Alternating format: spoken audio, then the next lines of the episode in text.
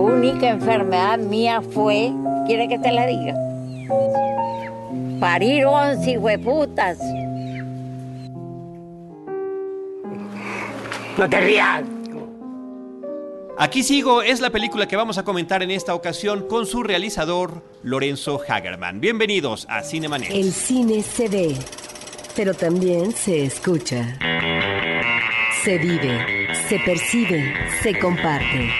Cinemanet comienza. Carlos del Río y Roberto Ortiz en cabina.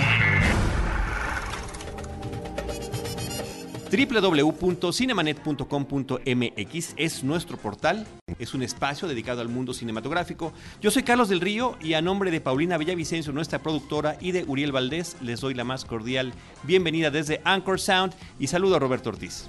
Pues Carlos, con uh, el interés de platicar con un realizador de un documental que nos remite a la tercera edad, porque ciertamente en el cine mexicano hemos visto en los últimos tiempos películas de ficción sobre la tercera edad y me parece que es muy importante lo que aporta esta eh, película de Aquí Sigo. Pues aquí estamos con Lorenzo Hagerman, que me da muchísimo gusto recibir en los micrófonos de Cinemanet. Lorenzo, bienvenido, felicidades.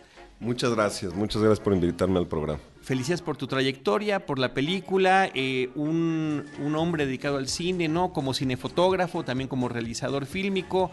Tú, una de tus películas anteriores, H2MX, eh, no estuviste en el podcast, pero estuvo por acá eh, Pepe Cohen, con quien co-dirigiste esta cinta y con quien tenemos una interesante charla en el episodio 657, si ustedes quieren echarle una escuchadita.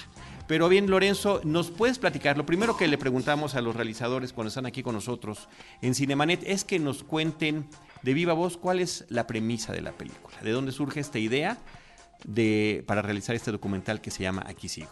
Mira, eh, las películas que, he hecho, tanto como, bueno, principalmente como director, pero las que he hecho también como fotógrafo, eh, no es que surjan de una idea que un día te despiertas y una musa te ilumina y dices, ah, voy a hacer esta película, que creo que es buena idea. ¿no? Yo creo que eh, en el transcurso de la carrera te vas, o digo, de la vida profesional, te vas interesando por diferentes temas. Finalmente el tema es, en el documental es una excusa para hablar de algo. ¿sí? El tema no hace al documental. Eh, entonces tienes más bien intereses de, qué quieres hablar. Yo llevo, en, mi trayectoria pues he hecho muchos documentales donde la, la denuncia, eh, la frustración, eh, la falta de sentido común se ponen sobre la mesa, temas olvidados o que eh, están dentro de la amnesia de la sociedad y, y, ex, y, existe esta necesidad de que otro punto de vista más eh, se vierta sobre, ese, sobre esa narrativa o sobre ese tema. ¿no? Eh, pero siempre muy relacionado con, con, con, la denuncia, con la protesta, que es una gran escuela del documental, en, en, sobre todo en Latinoamérica, que digo, los grandes documentalistas eh, latinoamericanos pues empezaron en una época donde no había libertad de expresión. Entonces creo que es, ha sido una herramienta y ha sido su espacio durante mucho tiempo, pero yo también creo que el cine es más grande que el drama y la tragedia y desde hace tiempo quería hacer algo sobre la vida. Eh, no sabía cómo, ¿no? Había estados eh, cerca de otras historias que se empezaron a filmar, otros documentales que se empezaron a filmar, eh, pero había esa como intuición, o sea, cómo el documental puede trascender la protesta. Trascender. Mis amigos o la gente que veía mis películas me decía, oye, este, qué buena película, no sé si te puedo decir que me gusta, porque la realidad que vi es tan horrorosa y tan frustrante que salgo enojado del cine, ¿no? Pero no por decirme que la película era mala, habían cumplido sus expectativas, este, pero sí, el documental muchas veces hace enojar al público, no porque esa sea la intención, sino por los, los, las realidades en las que, en las que está. Y, ahora, y poco a poco se fueron dando las, las condiciones y cuando eh, me eché un clavado a al tema de la longevidad, o sea, de las personas que rebasan el promedio de expectativa mundial, estamos hablando de gentes mayores de 85 años, mayores de 90 años, eh, supe que por ahí sí se podía hacer un documental que fuera una celebración de vida más que una, una denuncia. Sí, todo documental te muestra eh, la realidad y eso a veces este, pues es directo y, te enfrentas. Incómodo. O, podría llegar a, ser incómodo. Creo que aquí sigo no es una película eh, incómoda. Es una película que te hace reflexionar. Yo creo que es una película. Yo cuando lo filmé fue muy entretenido, me divertí mucho, me la pasé muy bien con todos estos personajes. Son entrañables, tuve mucha suerte en, llegar a ellos y siempre pienso que lo que me sucede a mí a la hora de filmar, pues de alguna u otra forma le va a suceder al, público. Vemos personajes en tu documental de diferentes eh, ámbitos geográficos, lo mismo en Japón que en México, España, Canadá y también eh, diferentes edades, personajes que viven solitariamente o personajes que todavía eh, pueden fincar su relación matrimonial a, una edad longeva. La pregunta que surge primeramente es, ¿cómo escoges este universo en diferentes partes del mundo? ¿Cómo es que te acercas y logras concretar para poder abordar a cada uno de estos personajes? Bueno, había la, creo que había la necesidad, el la condición de vida de, vivir más de lo esperado o más de las estadísticas del promedio, como lo quieran llamar, eh, no es una condición de vida que tú llegas ahí por condiciones externas o yo no quería que en la película se le achacara o pareciera que la conclusión es si vives en la montaña o si vives en el trópico o si eres de tal país desarrollado o de tal país o de tal cultura o comes esto o comes lo otro, es la clave de la longevidad. Eh, yo le apostaba que había, hay, un, hay un, un ingrediente importante que es la personalidad y la forma de enfrentarte a la vida, ¿no? O sea, tu, posición frente a la vida, el, querer seguir adelante y el, el, cómo tomas y resuelves tu realidad. Unos con el cuerpo que les deja más libertad, ¿no? Y otros menos, pero creo que el corazón y lo que mueve a la película es la condición de vida de estos personajes eh, y, y su posición frente a la vida, ¿no? Entonces, para eso se necesitaba un abanico amplio, para que no se quedara en un aspecto. Y con ese abanico, que es también una herramienta del, documental clásico, del documental tradicional, pues entonces el público puede sacar sus propias conclusiones. Hay similitudes y hay diferencias, pero todos nos van narrando sus, este, sus vidas, sus experiencias y compartiendo. la, la gente que rebasa los 90 años o está cerca de los 90 años, cerca de los 100 años, son muchos más de los que nosotros nos imaginamos y están mucho más cerca de nosotros. o sea, eso sí me di cuenta a la hora de filmar, están mucho más cerca, son menos desconocidos, menos especiales, no es una película sobre récord Guinness, de números, de el hombre más viejo del mundo. Son, son muchos, cada vez son más, eh, y, tienen mucho que aportar a la sociedad. En las sociedades antiguas, cuando había una decisión en la comunidad que se iba a tomar una decisión que iba a afectar a todos, iban con el consejo de ancianos o el consejo de abuelos y se les, se les escuchaba. Entonces, eh, pues por ahí partimos, por ahí partimos para hacer esta película. Pero si hay un tema, efectivamente, como mencionas, Lorenzo, de actitud de cada uno de estos personajes. Estamos en diferentes lugares, estamos en diferentes países. El más jovenazo es de 86 años. Sí, se me colaron unos jóvenes, pero lo que es que son parejas de los personajes principales que sí. Este de 86, su pareja es una mujer de 100 años al momento de esta filmación de la película, ¿no?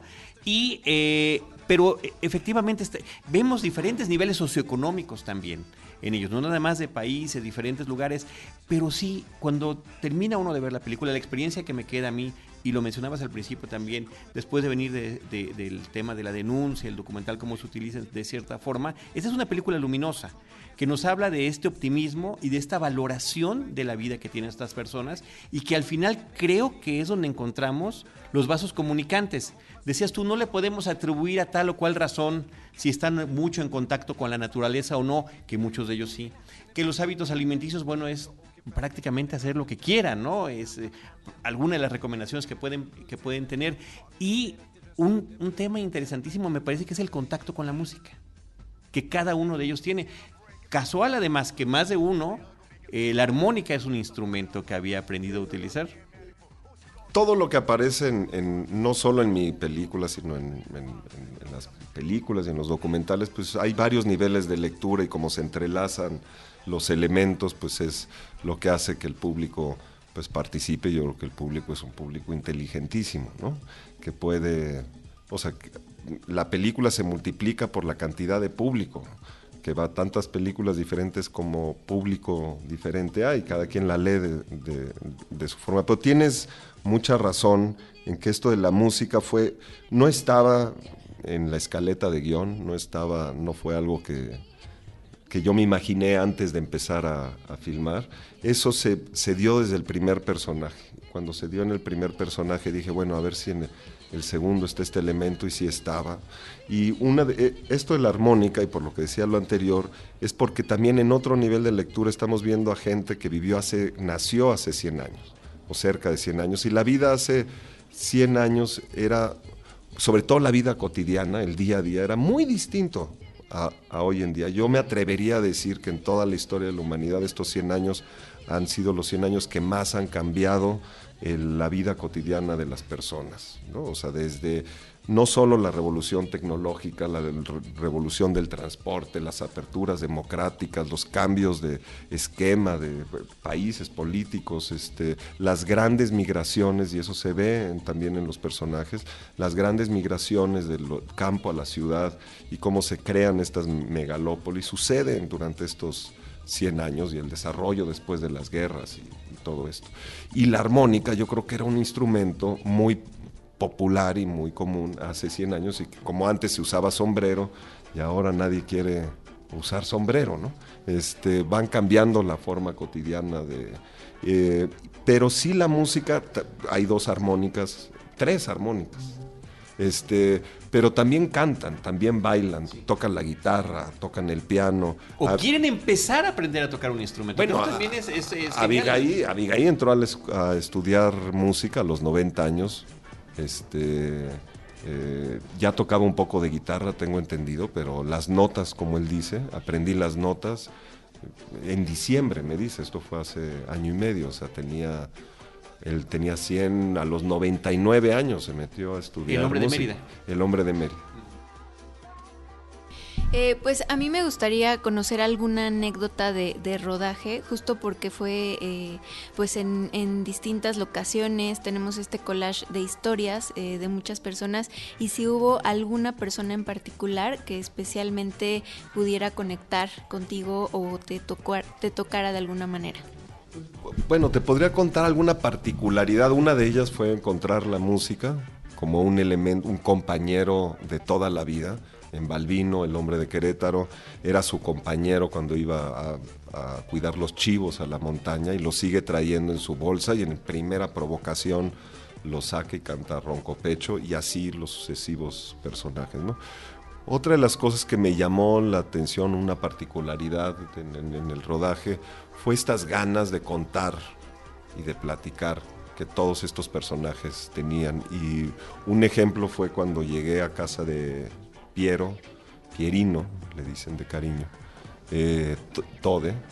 Y ya después de tomar, llegamos muy temprano en la mañana y después de tomar un expreso, un cafecito, pusimos el tripié y íbamos a empezar con, pues, con una charla con él. Estaba un poco nervioso. Él es uno de los que toca, toca y toca y toca y toca la armónica.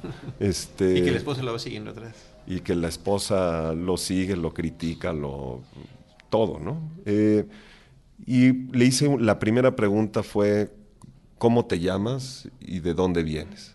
Y él se soltó hablando durante 45 minutos.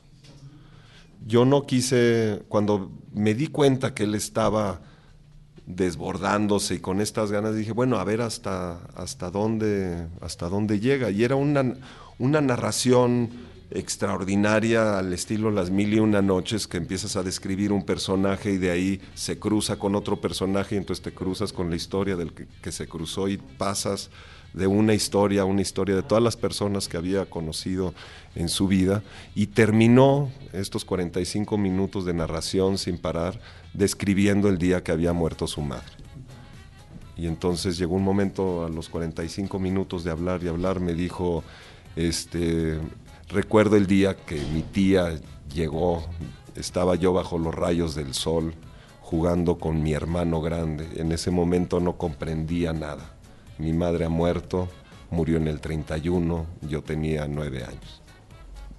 Y después de decirme eso, me dijo, pues ya te conté toda mi vida. Y con eso decidimos iniciar la, la película. Ahora, eh, son personajes de diferentes ámbitos. En algunos de ellos me llama la atención que tiene que ver seguramente con su raigambre personal, eh, como ámbito geográfico específico, eh, de personajes conectados con la naturaleza, en más de uno. Eh, por ejemplo, uno visita una finca que no sabemos a ciencia cierta si son de ellos, una finca de naranjas, otro una finca donde hay limones, una mujer japonesa, su jardín y además arriba a la montaña, etcétera, que muy posiblemente eh, son personajes que tuvieron este vínculo y lo siguen teniendo, qué prodigio hasta el momento actual, con este ámbito natural que obviamente se ha trastocado eh, por lo que es la transformación y la conversión de campo a ciudad. Y en ese sentido quiero preguntarte de eso porque me parece que como una constante narrativa encontramos en plano general un árbol al fondo, en el centro de la pantalla, que de alguna manera a un espectador eh, lo remite a la fuerza, a la resiedumbre, al paso del tiempo, pero sobre todo a la consistencia en la vida. Eh, sí, mira, es yo no me di cuenta, cuando yo filmaba, eh, la constante de la naturaleza. Sí me daba cuenta que casi todos habían en su infancia vivido en el campo y que en algún momento de sus vidas o después de una guerra, como Josep, eh, pues lo tomaron preso en la guerra civil española y estuvo en el ejército durante siete años. Eh, su paso anterior a eso había sido ser pastor en los Pirineos, o él venía del campo, o Isabel, de que vive en Montreal, en los suburbios, unos suburbios pues que podría ser cualquier parte de Norteamérica, podría ser Estados Unidos. Tal ella de, niña vivía en una granja.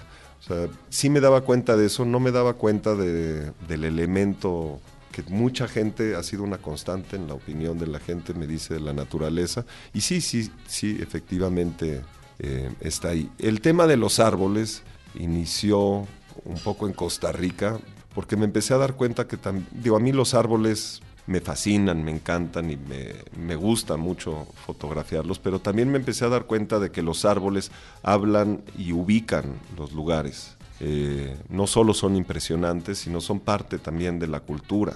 O sea, una ceiba en Yucatán pues es una institución, es un árbol sagrado, este, hay leyendas en torno a las ceibas, las ceibas se cuidan.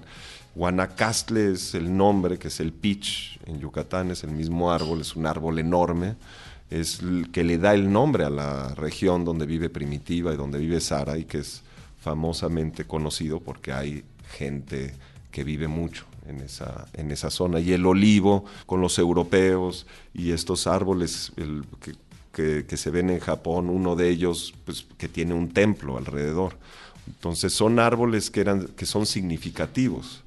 Y todo lo otro que me gusta oír cuando me hablan de las secuencias de los árboles, pues este, me, o sea, me, me, encanta porque creo que cada quien puede darle una lectura y que hay una referencia a mí me parece, pues sí, que podría ser obvia, pero tan podría y no podría ser obvia, ¿no?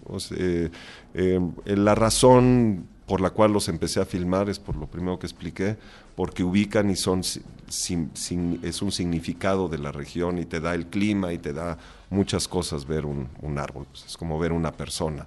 Finalmente tú la ves y puedes apostar más o menos de dónde es, más o menos qué cultura tiene. Pues lo mismo era ver a estos, estos árboles. En estas charlas que escuchamos, Lorenzo, de cada uno de ellos, como que hay también ciertos temas recurrentes. Uno ya lo mencionabas y nos platicabas de este italiano que platicaba y que cerraba su historia con la infancia, pero la infancia es un referente que muchos de ellos están haciendo eh, sus, sus pláticas en torno a eso. Otro puede ser el despertar sexual, la relación de pareja. Y, eh, y, la situación que viven actualmente. En, en este tema, insisto yo, de, de, la actitud que tienen, donde una es mantenerse activo, que lo mencionan, inclusive algunos dicen no dejar de trabajar propiamente, aunque otra dice, bueno, ahorita puedo hacer lo que quiera y lo está haciendo. Podría ir a tal lugar, pero no lo hago, pero podría. No, no lo hago porque no me gusta. pero me parece que es interesante que tomemos estos datos, ¿no? De, de, cada uno de ellos, infancia, despertar sexual y pareja. Primero, antes, antes que nada, todo lo que está detrás de estos temas, y como inicio jalando la hebra de la madeja, como planteamiento eh, inicial, porque pues a todos ellos llego con los ojos vendados, no es que los conozca toda la vida, aunque cuando me despedí de ellos pareciera que los conocía por mucho más tiempo, ¿no? que unos cuantos días que haya podido durar el, el rodaje. Pero el punto de partida o mi, primera aproximación, que no espero que se entienda en la película, era, me interesaba mucho saber la perspectiva del tiempo conforme la edad. Eh, cuando eres niño, eh, pues unas vacaciones de verano te parecen una eternidad, es el cambio de año, ¿no? Pases un parteaguas en el año, es, una, es algo muy importante que dura mucho. Ya de adulto, pues te estás echando el clavado al mar y se terminaron las vacaciones y dices, ¿y por qué duraron tan poco, no? Y eh, lo mismo pasa cuando pues, has vivido 90 años, que el, tu pasado, tu presente y tu futuro cambia de perspectiva. ¿no? Entonces, era un, era un tema que, con el cual yo inicio la relación de todos estos personajes. Se los, ellos lo saben, yo se los explico, quiero saber pues cómo es tu pasado, tu presente y tu futuro. Este, y de ahí empieza como a desarrollarse pues todo lo que ustedes ven ven en la película. Pues una pareja y cómo el amor, o sea, y la vida con una pareja no va a ser importante si es con la que tienes los hijos, es... Eh, pues hay una etapa donde están los hijos y estás en familia, luego los hijos se van y te quedas con la... O están los dos en pareja durante todos estos años, ¿no? Es, es un pedazo súper importante de la vida, porque es lo que le da, la infancia se terminó, pero la pareja pues sigue contigo. En algunos casos, en otros ya eran personas que ya no, que ya habían eh, perdido a, a, su pareja, ¿no? Y esta también comparación de el haber perdido a la pareja y que la pareja siga también, ¿no? Eh, no, yo no tengo ninguna verdad absoluta y no trato de llegar a ninguna conclusión en la película. Es una película abierta y por eso la necesidad de este abanico amplio geográfico, eh, cultural y variado eh, dentro de la misma geografía, ¿no? Una cosa, una historia es Balbino, que sigue siendo campesino, otra cosa es Abigail, que vive en una ciudad, en Mérida, y otra es Romeo, que aunque los tres son mexicanos, pues también hay diferentes Méxicos y dentro de un cosmos que no es eh, o sea, que es más reducido que puede ser Mérida, también dentro de ese mismo lugar existen muchos otros este, universos, ¿no? Entonces, por eso la necesidad de ampliar y abrir. Dices, es una película que está abierta para la lectura de cada uno de los espectadores. Y eso me parece importante, efectivamente, porque da pie, efectivamente, el documental a eso. Pero precisamente en esa intencionalidad tuya, eh, te quiero preguntar cómo estructuras tu narración, porque eh, en un documental, y bueno, considerando eh, el prejuicio que existe socialmente hacia las personas de la tercera edad, eh, y que hay que celebrar en la cinematografía no solamente mexicana, sino mundial, como sobre todo en la ficción eh, hay ya una serie de películas que están abordando esta temática que anteriormente aparecían como personajes secundarios o en el caso del cine mexicano y sobre todo la comedia, la abuelita del cine mexicano interpretada por Sara García, pero finalmente tenía que ver con el rubro humorístico más que como una realidad o un acercamiento a eh, la situación de un anciano. Te quiero preguntar entonces cómo eh, estableces tus líneas, tus pautas narrativas, porque me parece que hay una hay varios atractivos en el documental, es decir, no solamente nos encontramos ante eh, personajes que están hablando, ante la cámara sobre momentos o situaciones de vida, sino también a ellos mismos que de repente uno va caminando por la calle o que van a contemplar el paisaje o una mujer, creo que de Okinawa, comienza a pescar, etcétera, y de esa manera se nos va creando un mosaico, es decir, que es jugoso, que es muy atractivo para el espectador, porque estamos viendo a estos personajes, pero desde, no sé si decir desde varios ángulos, sino a partir de más de una perspectiva. Sí hay eh, varias capas en, la película, no es, no es, o sea, lo repito, no es una película, y en todo el cine hay varias capas, y en la literatura, y en, ¿no? O sea, es algo que está intrínseco en, pues en, el momento que estás creando o, inventando, a, pesar de que estás frente a la realidad, ¿no? Tienes, no puedes meter toda la realidad en, una película, editas y entonces fragmentas y armas eh, el, rompecabezas. Eh, yo, a mí sí me pasa, y eso lo aprendí como fotógrafo, que cuando filmas editas. No hay mejor escuela de fotografía que editar tu propio material y enfrentarte a tus errores y cómo es posible que corte aquí, por qué no encuadré de esta forma para que entonces se entendiera el espacio, el contexto, por qué no me acerqué, etcétera, etcétera. Entonces es un estado mental a la hora de que estás trabajando y cuando sí son dos experiencias diferentes, ser fotógrafo con un director, que me encanta, y entonces pues me meto en el papel de fotógrafo, no tengo ningún, ningún problema, en, o sea, no por ser director, entonces ya yo ando tras el director diciéndole qué tiene que hacer, sé cuál es mi rol y cuál es mi papel, y me encanta nada más estar enfocado en, en la fotografía, pero cuando estoy dirigiendo y fotografiando al mismo tiempo, pues y en un crew muy pequeño, porque pues teníamos que entrar a estas casas en la intimidad de forma pues, reducida, no podemos lo que la gente cuando ve en la calle que hay una filmación, estos camiones y bola de fierros por todos lados, este pues no, o sea, es un, es un, equipo más reducido, pues entras en un estado mental, en un estado mental donde tú, en primera no tengo con quien, no tengo a ese director con el que nos explicamos y nos pensamos, sino que estás en silencio tratando de resolver y editar la película, aunque ese no sea el corte final. Y en ese pensar y en ese estado mental, pues se te van ocurriendo diferentes aspectos que se te van presentando y dices, ah, mira, este elemento estuvo en el otro personaje, entonces aquí puede haber una relación narrativa que me interesa porque creo que es un elemento interesante y así es como se van haciendo las, las capas, ¿no? No me imagino, porque no, es, no escribo, no escribo mucho, pero me imagino que será igual que escribir un poema, que una palabra te lleva a la otra y entonces vas creando el ritmo y vas creando este, pues,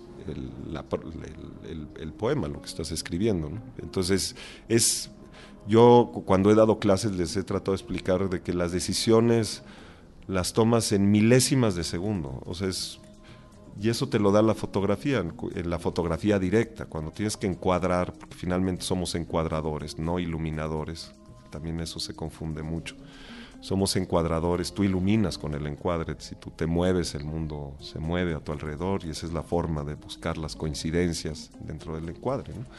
Eh, aprendes a tomar decisiones milimétricas o muy finas en milésimas de segundos. O sea, cuando yo estoy con un director, estoy arriba de los trenes y tengo que contar lo que está sucediendo en ese momento, entonces tengo que decidir qué es más importante que se vea la vía del tren o no, el paisaje o no, tengo que estar cerca, lejos, cómo me voy a pasar de este punto a este otro punto. Y, eh, es una cascada que no termina hasta que estás seguro de que tienes los elementos necesarios para que en la edición puedas contar ese fragmento de realidad.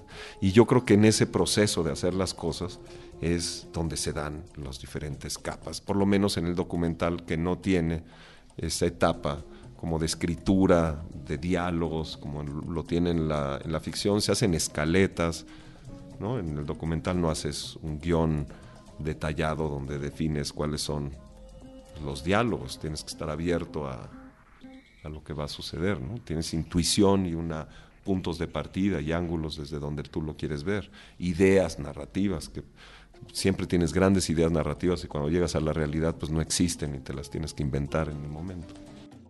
Hablando de apoyos creativos, independientemente de si hubo alguna persona eh, en el equipo que pudiera también de pronto eh, opinar acerca de cómo veía eh, que iba el, el, trabajo, ¿hubo algún otro apoyo literario, fílmico, en el cual se pudiera también apoyar este proyecto? Y otra pregunta, ¿aquí sigo fue el título siempre de, de este trabajo o hubo otras opciones? Porque eh, al final también las personas de esta edad, pues eh, muchos de ellos tienen la figura del abuelo. Entonces eh, yo un poco también imaginaba algunos títulos, no sé, de, de, para esto y pues esa es una de las palabras que más me saltaban, ¿no? Que pudiera haber eh, tenido, también porque incluso aquí en México pues esta figura es de suma importancia, ¿no? Eh, pues muchos, eh, muchas personas aquí en México son criadas por los abuelos o por personas de la tercera edad, entonces también tiene esta trascendencia social. Bueno, por un lado, yo no, yo no quise decir que no tenía nadie con quien hablar, simplemente la dinámica de trabajo es distinta porque uno asume la responsabilidad también como director y en el documental pues por lo tanto resolver la. Yo edito las cosas que dirijo, eso depende de cada director, hay directores que se desapegan del material y prefieren ir, ir dejar a los editores. Sí me gusta trabajar con otros editores, es una mezcla, va y viene en los proyectos, pero sí, por supuesto que tenía gente con, pues, con la que tenía retroalimentación y opinión y este, desde mi asistente de cámara, o mi asistente, el productor, este, eh, hasta la traductora, ¿no? siempre vas preguntando y quieres saber cómo van viendo eh, lo que se está haciendo. Eh, yo me refería más a, la dinámica de trabajo. si tuve yo referencias vivas o referencias presentes en el desarrollo del, del, proyecto, pues hubo una etapa importante de investigación al principio, antes de decidir si lo si era asible o no asible, ¿no? Y ahí pues hubo cada paso, cada estudio o, artículo que leía, pues me iba dando ideas de ángulos de aproximación a la película. Uno de los que yo creo que fue más rico o más eh, con el que yo me identifiqué o, lo encontré más eh, interesante o igual en la misma dirección que la película, es este gran estudio que se hizo en la Universidad de Harvard, que se llama el Proyecto Longevidad.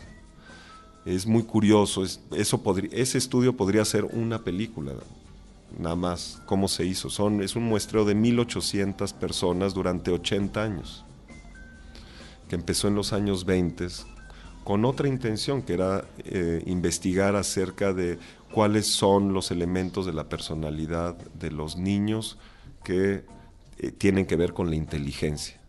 Entonces hicieron unos formularios que iban enfocados a eso, pero iban en torno a la personalidad de los personajes. Eh, este estudio se fue pasando de mano en mano conforme pues, no sé, el director del, del, proyecto se retiraba y pues, los que estaban abajo lo tomaban y así se fue manteniendo.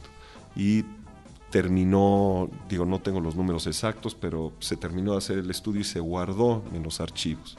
Y este equipo, eh, que, que su tema o la especialidad que tienen es la longevidad, encontró el estudio en, en, los archivos y se dedicaron a buscar y rastrear a cada una de las personas para saber cuánto habían vivido o si seguían vivos.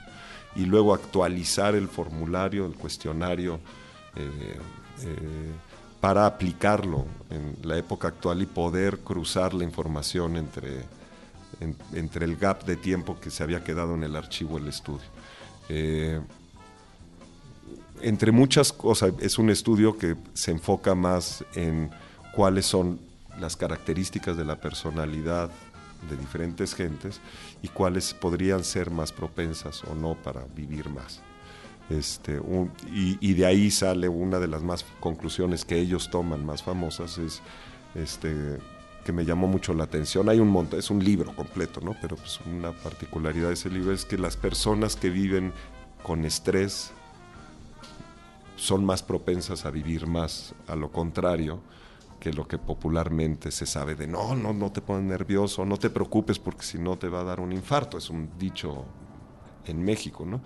Pues parece ser, según este estudio, que las gentes que están activas, que tienen cosas que hacer, que tienen futuro, que tienen planes, pues se angustian si los planes suceden o no suceden, ¿no? Si ellos controlan o no, pueden llevar a cabo, y que las personas que están, pues si pasa bien y si no pasa bien, pues están menos motivadas. Eh, había un montón de puntos ahí en este, en este estudio, pero eh, sí me, me marcó porque lo que yo pretendía hacer no era un documental científico con entrevistas a doctores o que llegara a una verdad absoluta o sugerir una conclusión como secreto de la longevidad, yo, yo a lo que quería apostarle era a las personas, a los personajes. Este, y eso me daba una herramienta como muy, pues muy clara de aproximación y de uno de los tantos ángulos que se podrían que podrían suceder, pero pues yo ni soy especialista ni conocía a los personajes, todo quedaba pues como en una hipótesis que íbamos a ir pues comprobando o no nosotros si era una de las tantas hebras que tiene la película.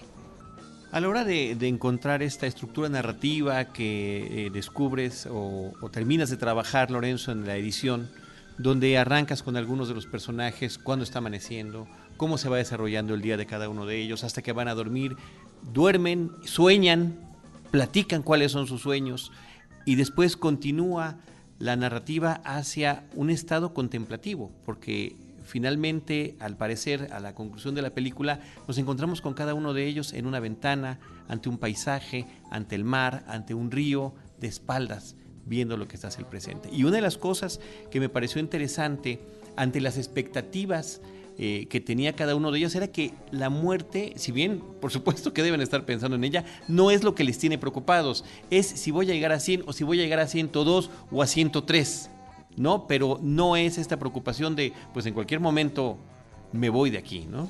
No, el futuro, o sea, es mejor ver la película, yo no lo digo tan bien como lo dicen mis personajes, pero el futuro es algo que, les gusta tener, como a todos nos gusta tener futuro, es algo muy valioso el futuro.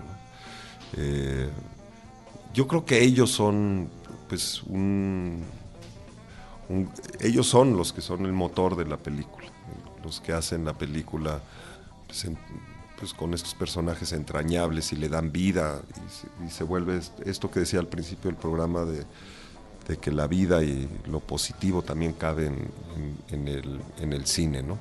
Eh, y como te decía, todas estas ideas o como conceptos narrativos fueron, los descubres en un personaje y entonces te los llevas un poco con los demás personajes y vas viendo si van funcionando o no van funcionando. Yo hasta la fecha no, no, o sea, sí he ido a funciones en los festivales, he tenido la fortuna de estar en funciones en un par de festivales y sí veo que la gente eh, eh, pues se conecta y, bueno, en, el Festival de Morelia cantaban 100 años todo el público cuando Abigail cantaba 100 años, cosa que me encanta, que sea que el cine regrese un poco a ser más, este, más reacción, o sea, que reaccione con las películas y que comenten o que canten.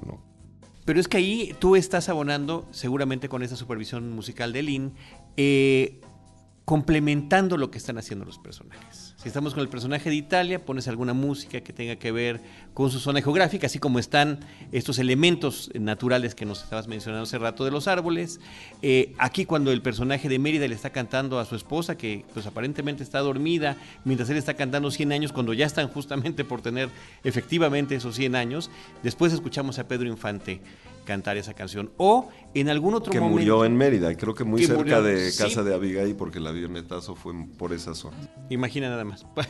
ese tipo de cosas. Y eh, también por ahí me llama la atención esta inclusión de la pieza de piano de Schubert, que yo no sé si tú la tengas presente, pero apareció, yo la tengo marcada en mi memoria cinéfila por una película de Tony Scott que se llama El Ansia y que tiene que ver con estos personajes que están viviendo mucho más que todos los demás.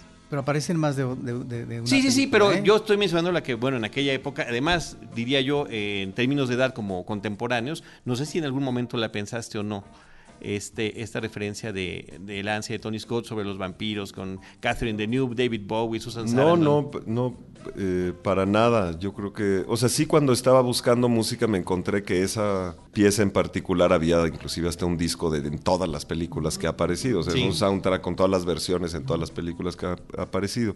Eso no me, no me preocupa mucho, o sea, porque también, como es una referencia también al pasado y ha estado varias veces presente en el cine y estamos hablando de gente que ha vivido mucho, me parece que tiene, me parecía que tenía sentido. No, no había ninguna referencia, más bien la música la busqué, en- digo, porque yo edito primero con referencias y luego trabajo con el músico en base a esas referencias porque Que ya está el marcado. soundtrack original, ¿no? Con esta música Sí, de piano. con, con la música, bueno, es música piano y de cuerdas, la música de Javier Álvarez. Javier Álvarez es uno de los grandes compositores contemporáneos que tiene México. Eh, él no, no solo se dedica, ha hecho música para varias películas, pero este, él compone para música de orquesta, música contemporánea, con el que había trabajado ya pues, en Punto 56 y en otros proyectos este, más pequeños que a lo mejor no llegan a la pantalla grande, pero llevo muchos años trabajando con él. Eh, también vive en Mérida, entonces pues es- logísticamente es- está muy bien. Yo creo que esta de todos los trabajos que he hecho con Javier fue un trabajo mucho más detallado y ex- exhaustivo y grande. Hay mucha música de Javier en la, en la película. Y por otro lado, Lynn Feinstein, que es extraordinaria supervisora musical, eh, con la que, gran amiga, con la que he hecho más de una película, este, eh, que tuvo, que hizo estas aportaciones, que le daban la vuelta a las secuencias y con la que pues me senté a escuchar diferentes opciones y fuimos este, dando con, con el clavo. Pero sí, uno edita con a lo mejor otras músicas, pero que marque el ritmo y para tener el corte de, Más o menos la duración. Y ya después, si entra otra pieza, pues lo adaptas un poco. Eh, pero no en ningún momento la, música eh, que yo puse, porque hay dos músicas, tres músicas en la película, la que se hizo especial para la película, la que cantan, interpretan los personajes, la cual ellos escogieron, y luego el score, el, bueno, el soundtrack, que es este, pues lo que también narrativamente se, se aporta, ¿no? Entonces, en- el punto inicial musical lo aportaron ellos y con eso, pues yo decía, bueno, ¿qué otros elementos musicales puede tener? Pero yo partía de lo que me habían cantado los, los personajes o interpretado los personajes. En- pero en, en el caso particular de Schubert, este, yo estaba buscando un carácter de sonidos, quería cuerdas, quería que me remitiera como esta, con este, con este ritmo, que fuera algo eh, ágil, pero que tuviera contrastes. Y entonces estaba buscando más bien este, un- una pieza que se que embonara y que, y que me fuera llevando junto con Josep, que se sienta en la banca a ver las chicas guapas pasar. Dices que tu película no pretende llegar a una verdad científica. Sí, ciertamente. Pero mm, la película, cuando uno la va viendo y remata en eh, una escena final que es un festejo a la vida, se trata de un aniversario, eh, uno encuentra en esto que dices, eh, por un lado las diferentes capas narrativas, pero también del sustrato de los personajes, de lo que dicen a propósito de sus vidas, de la vida, me parece que estamos ante una película que no pretende efectivamente eh, ser aleccionadora, pero que es toda una lección de vida o de vidas. ¿A qué me refiero? A que mm, encontramos lo que puede ser una vida en pareja, que puede concluir hasta una edad muy longeva, o ante personajes en solitario eh, cuya pareja, digamos, quedó truncada porque murió, etcétera, o cómo le fue en su relación marital. Y en ese sentido me parece que hay ahí digamos, una suerte de posibilidad de aprendizaje del espectador con respecto a ese destino que se va labrando en la vida y, las apuestas que cada quien hace. Cada, cada, cada, vida humana establece su propio destino o queda condicionado el destino, pero me parece que también es uno de los elementos sumamente atractivos y ricos del documental porque, es decir, vemos el desenvolvimiento, vemos las conclusiones o vemos cómo sigue fluyendo la vida. Y me parece que en ese sentido la película es sumamente eh, muy sugerente. Sí, yo creo que todo el cine tiene la capacidad de, de, enseñar o de dar una lección. Depende de por dónde le entres a la película y depende de, Pero todos tienen ese potencial, yo lo dejaría así. Y en este caso en particular, pues es una película sobre la vida. Eso es lo que se pretendía hacer. Una película que no solo fuera sobre la vida, sino que la celebrara, que celebrara la vida. Entonces, pues todos estos elementos de los que tú hablas, pues son importantes en la vida y nos marcan la vida. Y por eso están ahí. Y a la hora de tejer a los personajes y de como les decía, de llevarme cosas de un personaje al, otro para tratar de luego hacer la relación entre ellos, pues es que se dan este, pues estas narraciones y estos discursos que a veces son muy entretenidos y divertidos y otras veces más reflexivos y sentidos y honestos y francos como son la gente mayor. Estamos grabando este podcast en la semana de estreno de la película en, nuestro país, en algunas salas de, que nos, gustaría que nos dijeras en dónde se va a exhibir, con cuántas copias viene. ¿Hay alguna red social, alguna página donde pueda la gente consultar información? Sí, las, las redes sociales son Aquí Sigo Película y Aquí Sigo Movie en Facebook, Instagram y Twitter.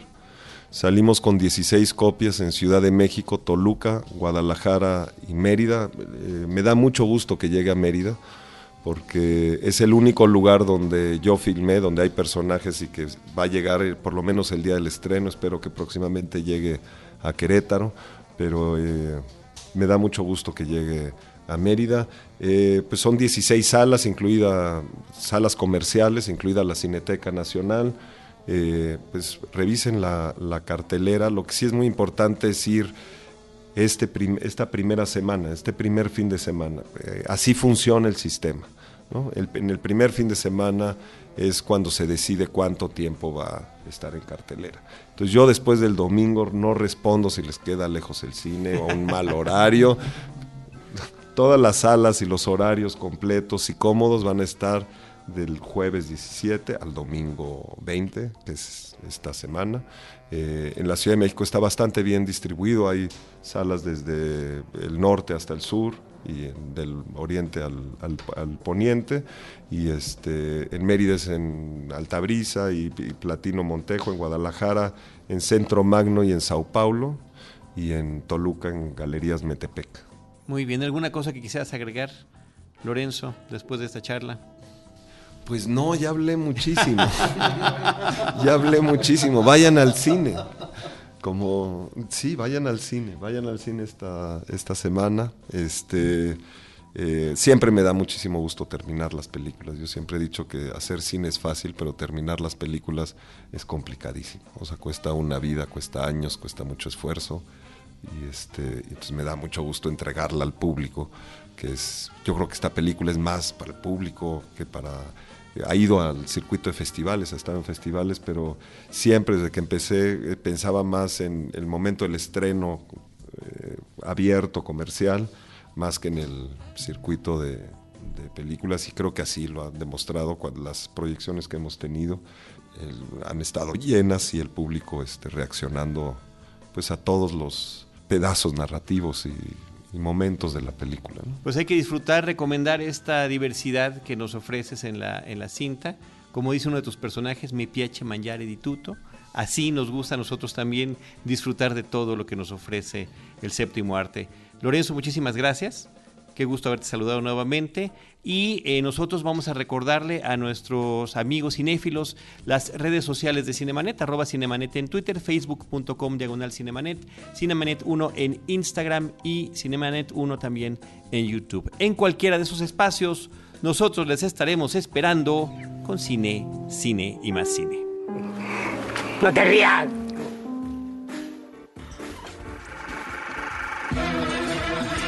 Cinemanet termina por hoy. Más cine en Cinemanet.